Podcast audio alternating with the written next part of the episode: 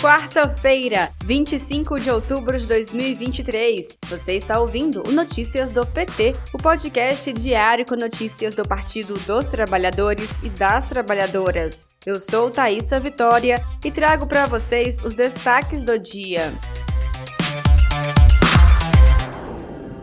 O presidente Lula instala o Conselho da Federação e dá posse aos seus membros nesta quarta, 25 de outubro.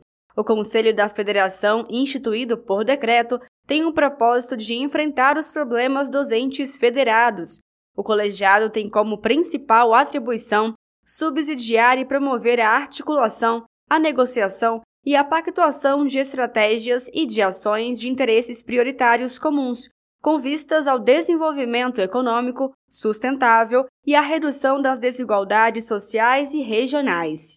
Ouça a solenidade na Rádio PT no site radio.pt.org.br e ouça o discurso do presidente na íntegra no podcast do Lula no Spotify.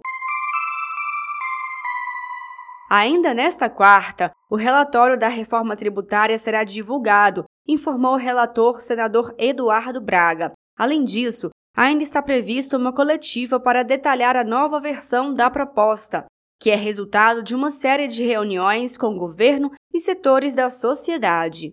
O presidente do Senado, Rodrigo Pacheco, avaliou que a Casa deve concluir a votação da reforma tributária em novembro. Pacheco reforçou que a simplificação do sistema tributário é muito aguardada pelos brasileiros e brasileiras e disse estar alinhado com o governo em relação à economia.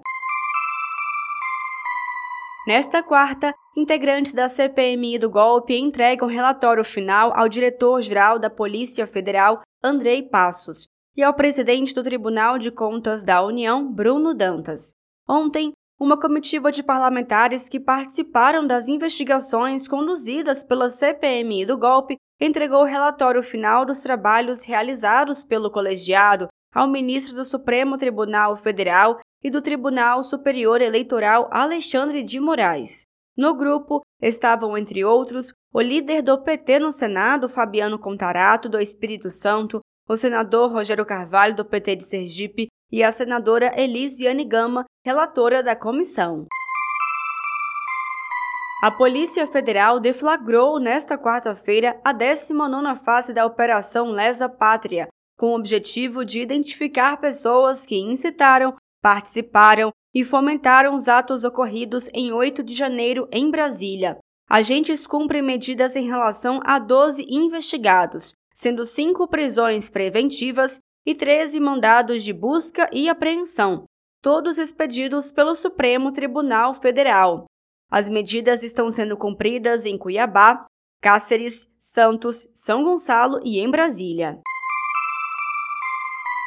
Descubra os benefícios da reforma tributária para o Brasil. Seu dinheiro de impostos retorna para seu bolso e os alimentos ficam mais acessíveis. Saiba mais assistindo aos vídeos do PT no Senado, no YouTube e em breve no podcast da Rádio PT no Spotify.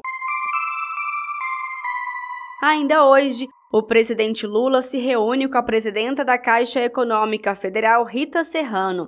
Depois, se encontra com o ministro do Esporte, André Fufuca. E o último compromisso previsto na agenda presidencial será com o diretor-geral brasileiro da Itaipu Binacional, Enio Verri.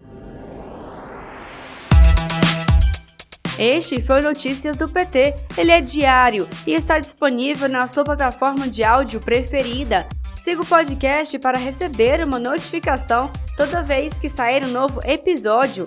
Se você gostou, deixe 5 estrelas na avaliação e compartilhe. Você encontra mais notícias como estas no portal do PT em pt.org.br. Muito obrigada pela sua companhia. Até amanhã.